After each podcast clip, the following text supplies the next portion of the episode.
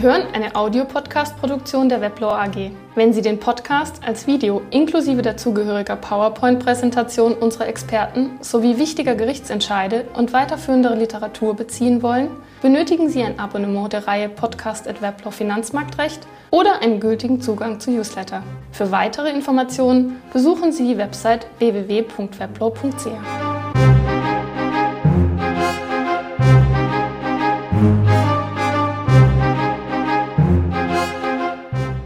Sehr geehrte Damen und Herren, ich begrüße Sie zu diesem Podcast zur anstehenden Reform des Finanzmarktrechts. Mein Name ist Harald Bertschi. Anfang November 2015 sind die mit Spannung erwarteten überarbeiteten Entwürfe des Finanzdienstleistungsgesetzes FIDLEG und des Finanzinstitutsgesetzes FINIG zusammen mit der bundesrätlichen Botschaft veröffentlicht worden. Dies bietet Gelegenheit für eine Standortbestimmung.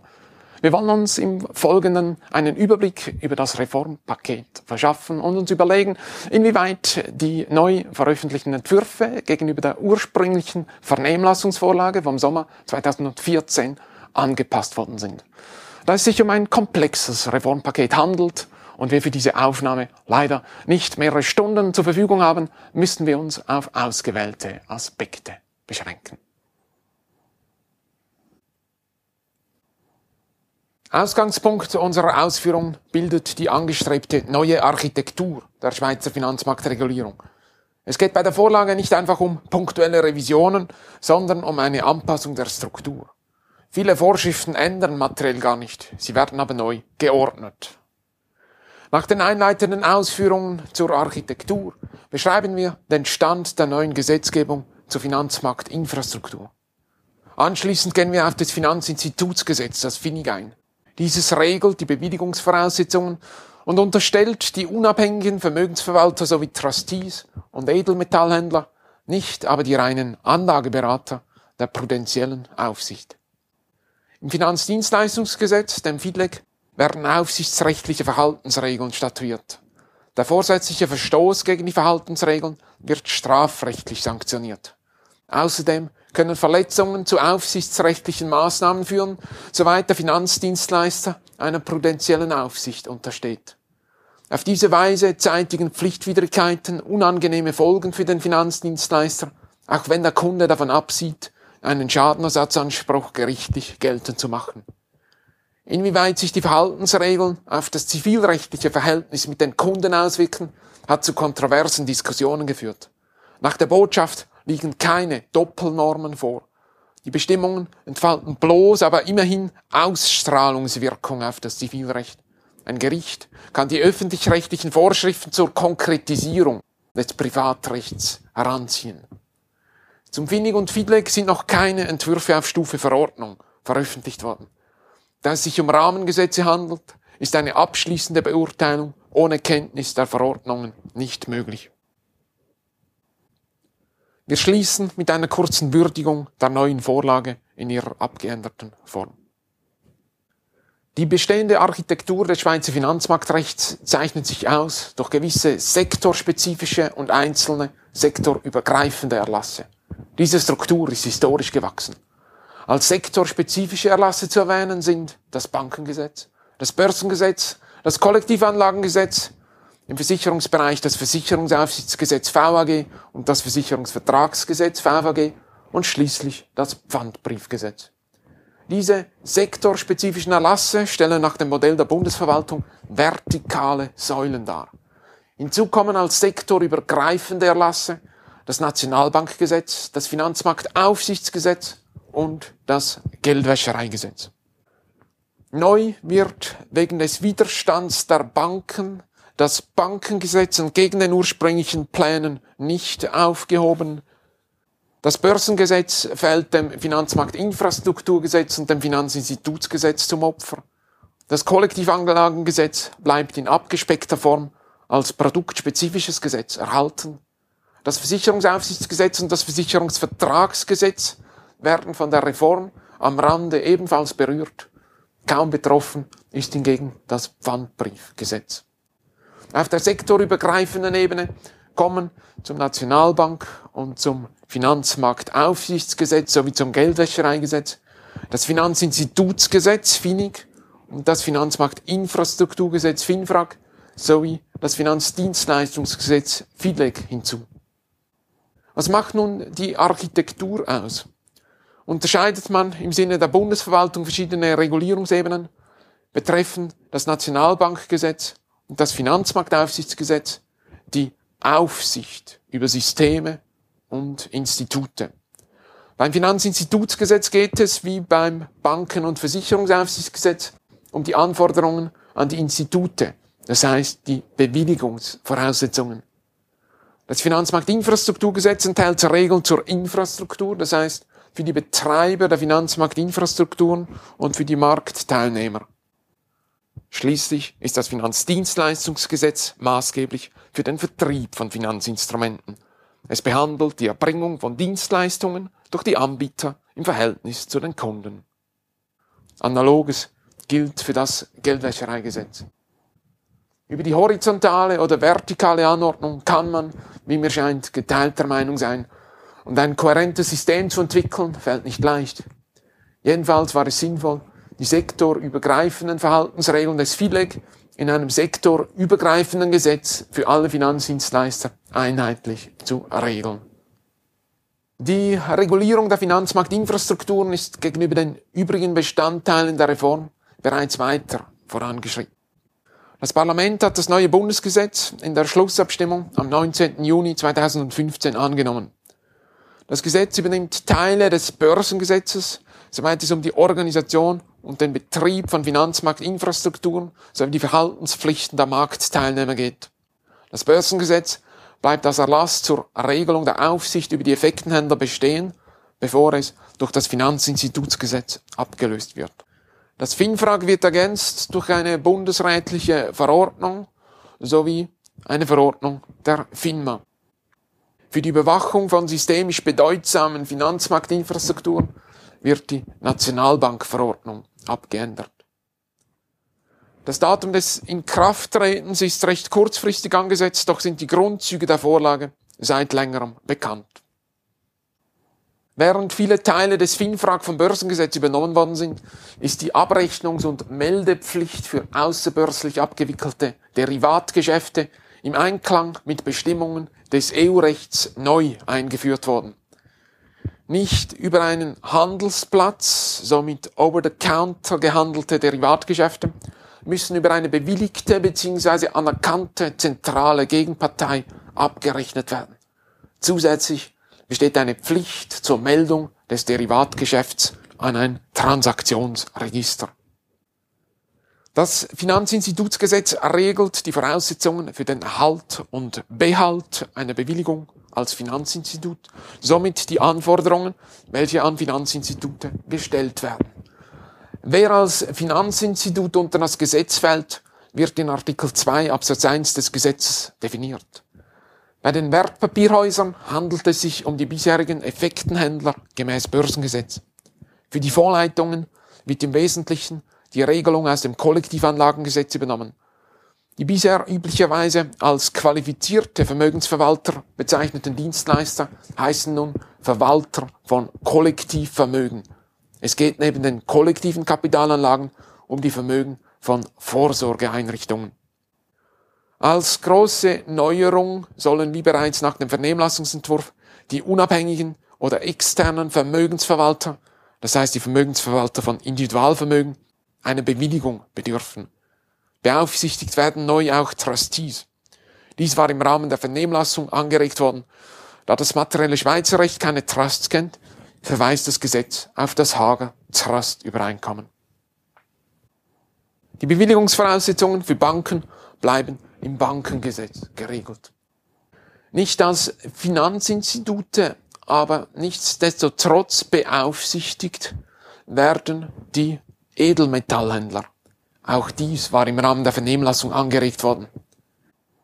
Die unabhängigen Vermögensverwalter, die Trustees und die Edelmetallhändler werden von einer neu zu schaffenden, unabhängigen Aufsichtsorganisation, welche ihrerseits der Aufsicht der FINMA untersteht, überwacht. Nicht dem Finanzinstitutsgesetz unterstellt sind Anlageberater. Sie fallen jedoch grundsätzlich unter das Finanzdienstleistungsgesetz, müssen folglich die darin enthaltenen aufsichtsrechtlichen Verhaltensregeln einhalten. Wie im Vernehmlassungsentwurf vorgeschlagen, berechtigt der höherrangige regulatorische Status auch zur Ausübung der weniger streng regulierten Tätigkeiten. Man spricht von einer Bewilligungskaskade. Eine Ausnahme besteht bei der Vorleitung aufgrund des Umstands, dass der Hauptzweck der entsprechenden Aktiengesellschaft in der Ausübung des Fondsgeschäfts bestehen muss. Dies schränkt die Möglichkeit, weitere Tätigkeiten auszuüben, ein. Von der Bewilligungskaskade gemäß Finanzinstitutsgesetz nicht erfasst sind die Vertreter ausländischer Kapitalanlagen, welche weiterhin im Kollektivanlagengesetz geregelt werden. Das Finanzdienstleistungsgesetz regelt das Verhältnis der Finanzdienstleister zu den Kunden. Die mit der Reform angestrebte Verstärkung des Anlegerschutzes gehört deshalb zum Gegenstand dieses Gesetzes. Neben den Anforderungen an die Erbringung von Finanzdienstleistungen werden auch die Prospekterfordernisse in diesem Gesetz geregelt. Zum Regelungsgegenstand gehört deshalb das Anbieten von Finanzinstrumenten. Die ursprünglich vorgeschlagenen Erleichterungen bei der Geltendmachung von Schadenersatzansprüchen sind aufgrund der heftigen Kritik größtenteils gestrichen worden sodass die noch erwähnte erleichterte Geltendmachung von zivilrechtlichen Ansprüchen von Kunden nur noch beschränkt passt. Neben den Finanzdienstleistern werden auch die Kundenberater im FIDLEG geregelt. Die Registrierung der Kundenberater in einem eigenen Beraterregister ist hingegen auf Berater beschränkt worden, welche nicht für einen in der Schweiz prudentiell beaufsichtigten Finanzdienstleister tätig sind. Mit Blick auf die Prospekterfordernisse fallen schließlich die Ersteller und Anbieter von Finanzinstrumenten in den Geltungsbereich des FIDLEG. Somit gilt es zwischen verschiedenen Begriffen und Anwendungsgebieten zu differenzieren. Finanzinstitute sind die gemäß FINIG bewilligungspflichtigen Institute. Hinzu kommen die Banken im Sinne des Bankengesetzes während die Finanzdienstleister den Verhaltensregeln des FIDLEG unterstehen. Anlageberater fallen wie erwähnt unter das FIDLEG, aber nicht unter das FINIG. Wer als Finanzdienstleister gilt, ergibt sich aus den Definitionen des FIDLEG. Diese haben gegenüber dem Vernehmlassungsentwurf kaum Änderungen erfahren, obwohl sie zum Teil Fragen aufwerfen. Auf Einzelheiten wollen wir an dieser Stelle nicht eingehen. Unverändert bleibt der Anwendungsbereich des Geldwäschereigesetzes. Dort spricht man technisch weiterhin von Finanzintermediären. Wer als solcher gilt, soll hier nicht vertieft werden. Die Finanzinstitute gemäß FINIG gehören jedenfalls dazu, doch ist der Anwendungsbereich des Geldwäschereigesetzes breiter. Beibehalten wird die teilweise aber nicht vollständig an das Kollektivanlagengesetz bzw. das EU-Recht angelehnte Kundensegmentierung. Diese erlaubt eine Differenzierung des Anlegerschutzes. Die Kategorie der Privatkunden wird negativ definiert. Darunter fällt, wer nicht professioneller Kunde ist. Als professioneller Kunde gelten Unternehmen und öffentlich-rechtliche Körperschaften mit professioneller Tresorerie.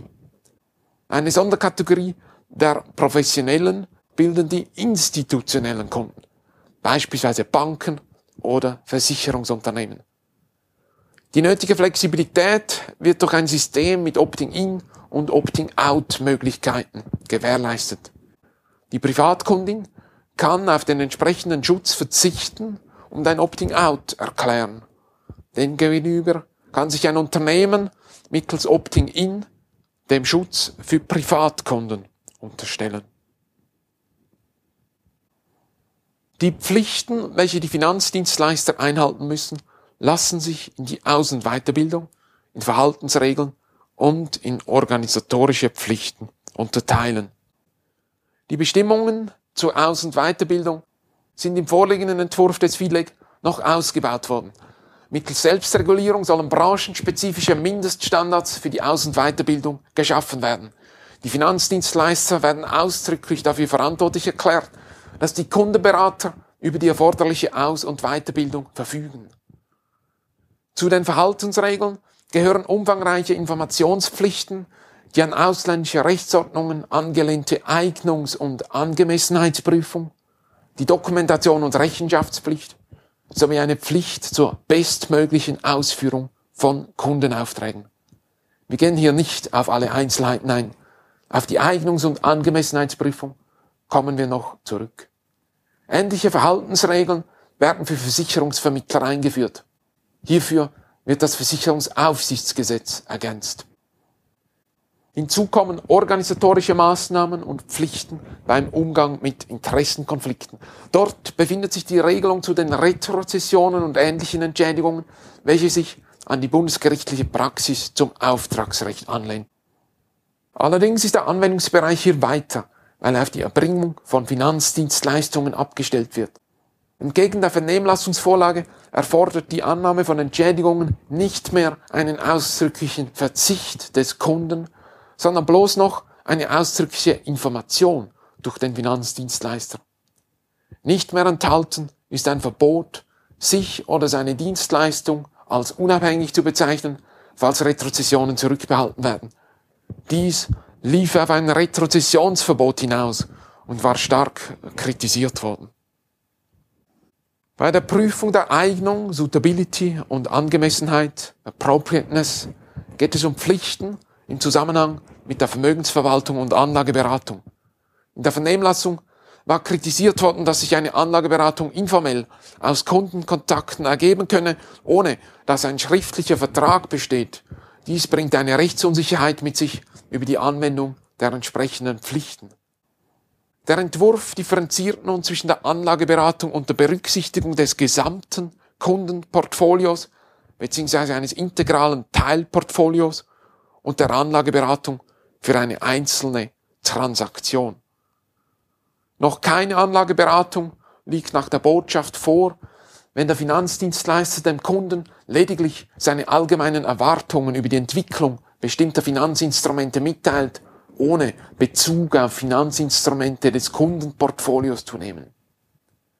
Generell sind die entsprechenden Pflichten bei der reinen Ausführung oder Übermittlung von Kundenaufträgen, dem sogenannten Execution-Only-Geschäft, oder bei Aufträgen auf alleinige Veranlassung des Kunden hin die Rede ist von Reverse Solicitation nicht anzuwenden. Das dürfte für alle Finanzdienstleistungen gelten, welche weder Vermögensverwaltung noch Anlageberatung im genannten Sinne darstellen, sofern sie überhaupt unter das Finanzdienstleistungsgesetz fallen. Das reine Führen von Konten bzw. Depots wird im Prinzip vom FIDLEG gar nicht erfasst. Als nächstes ist zwischen der Kundenart zu differenzieren. Bei der Vermögensverwaltung und Portfolioberatung ist für Privatkunden eine Eignungsprüfung durchzuführen. Dies bedeutet, dass sich der Vermögensverwalter oder Anlageberater einerseits über die finanziellen Verhältnisse und Anlageziele erkundigen muss, bevor er eine Anlage tätigt bzw. eine Empfehlung abgibt. Andererseits muss er sich über die Kenntnisse und Erfahrungen des Kunden erkundigen. Der zweite Teil der Prüfung zielt auf die Angemessenheit. Für professionelle Kunden stellt das Gesetz eine Vermutung der Eignung bzw. Angemessenheit auf. Verfügt der Finanzdienstleister nicht über genügend Informationen, um die Eignung oder Angemessenheit zu beurteilen, muss er den Kunden darauf hinweisen, dass er die Prüfung nicht vornehmen kann.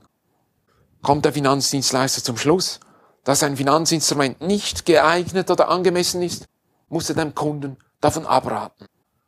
Den Kunden bleibt es unbenommen, das Geschäft trotzdem durchzuführen. Für den Finanzdienstleister besteht entsprechend kein Handlungsverbot. Bei der Transaktionsberatung kann sich der Berater auf die Angemessenheitsprüfung beschränken. Er braucht somit bloß die Kenntnisse und Erfahrungen des beratenden Kunden zu eruieren. Bei der neuen Bestimmung zur Prospektpflicht ist die Pflicht, den Prospekt durch eine von der FINMA zugelassene Prüfstelle prüfen zu lassen, erwähnenswert. Die Vorschriften regeln den Emissions- und den Kotierungsprospekt. Die Prospektvoraussetzungen fallen differenziert aus. Von der ordentlichen Prospektpflicht bestehen Ausnahmen. In kleineren Verhältnissen gelangt die erleichterte Prospektpflicht zur Anwendung, Details finden sich in Artikel 49 des FIDLEG. Unter bestimmten Voraussetzungen sieht das Gesetz eine vollständige Befreiung vor. Die Regeln sind abgestimmt auf die EU-Prospektrichtlinie, es bestehen aber in Einzelheiten Abweichungen. Gesondert geregelt werden die Prospekte für kollektive Kapitalanlagen. Ebenfalls vom EU-Recht inspiriert sind die Vorschriften zum Basisinformationsblatt. Dieses ist für Finanzinstrumente zu erstellen, die Privatkunden angeboten werden. Ausgenommen sind Aktien und Partizipationsscheine. Im Basisinformationsblatt muss das Finanzinstrument auf leicht verständliche Weise erläutert werden. Überarbeitet worden sind die Strafbestimmungen. Sie beschränken sich auf vorsätzliche Handlungen, wobei es nicht immer leicht sein dürfte, den subjektiven Tatbestand zu bestimmen.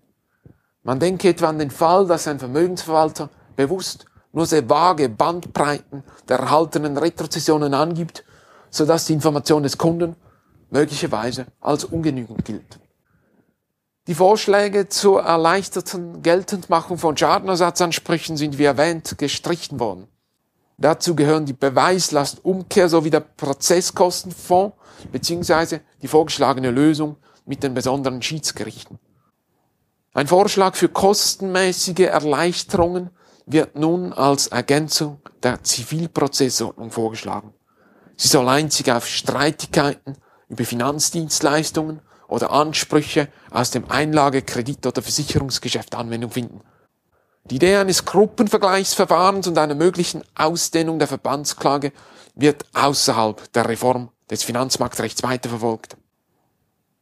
In der vorprozessualen Phase steigt mit Blick auf die erwähnte Prozesskostenbefreiung die Bedeutung der Ombudsstellen. Die Finanzdienstleister sind verpflichtet, sich einer Ombudsstelle anzuschließen und diese bedürfen der Anerkennung des eidgenössischen Finanzdepartements. Insgesamt ergeben sich aus den überarbeiteten Gesetzesentwürfen kaum Überraschungen. Dies ist vor allem den bereits früher veröffentlichten Richtungsentscheiden des Bundesrates vom 24. Juni und 13. März 2015 zu verdanken. Im Interesse der Transparenz des Gesetzgebungsprozesses und der rechtzeitigen Umsetzung der neuen Regeln ist dieser Umstand positiv zu werten. Stark kritisierte Aspekte, so die prozessualen Erleichterungen für Anleger oder die Bestimmung im Finanzinstitutsgesetz zu Sorgfaltspflichten in Bezug auf Steuerkonformität, sind aufgrund der Vernehmlassungsergebnisse gestrichen worden. So liegt nun ein gut schweizerischer Kompromiss vor, welcher weder bei den Banken noch in Anleger- und Konsumentenschutzkreisen für Begeisterung sorgt. Ein revolutionärer Wurf ist die Reform nicht. Der Blick war eher rückwärts denn in die Zukunft gerichtet. Ein wichtiger Auslöser der Reform war die Finanzkrise gewesen. Moderne Entwicklungen man denke etwa an virtuelle Währungen, werden nicht angesprochen. Immerhin hat das Crowdfunding noch Erwähnung in der Botschaft gefunden. Die technische und wirtschaftliche Entwicklung schreitet jedenfalls rascher als diejenige des Rechts voran. Rechtsunsicherheit oder unpassende Regeln, welche die wirtschaftliche Entwicklung behindern, drohen auch nach Umsetzung dieser Reform. Bei der angestrebten Harmonisierung mit dem EU-Recht bleibt unklar, inwieweit die Schweizer Regeln nun tatsächlich als gleichwertig anerkannt werden und so der Marktzutritt gewährleistet ist.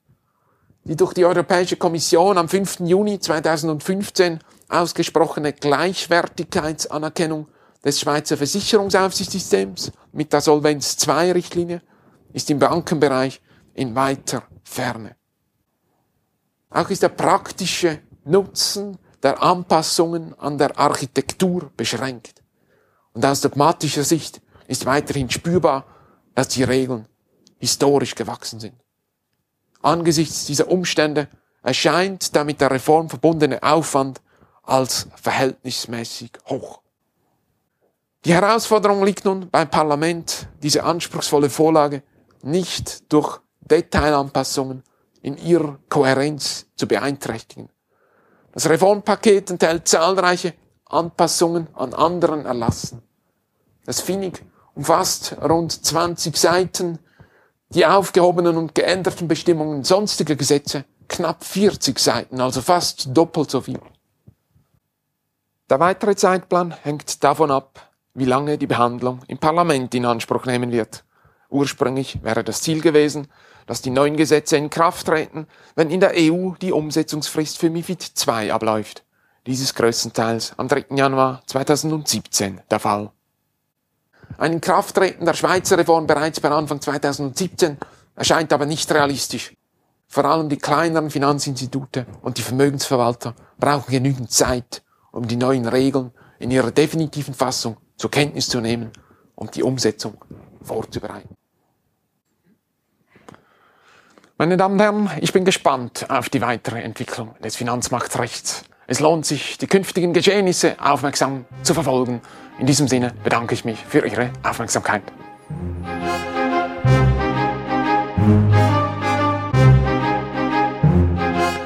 Sie hörten eine Audiopodcast-Produktion der Weblaw AG. Wenn Sie den Podcast als Video inklusive dazugehöriger PowerPoint-Präsentation unserer Experten sowie wichtiger Gerichtsentscheide und weiterführender Literatur beziehen wollen, benötigen Sie ein Abonnement der Reihe Podcast at Weblaw Finanzmarktrecht oder einen gültigen Zugang zu Newsletter. Für weitere Informationen besuchen Sie die Website www.weblaw.ch.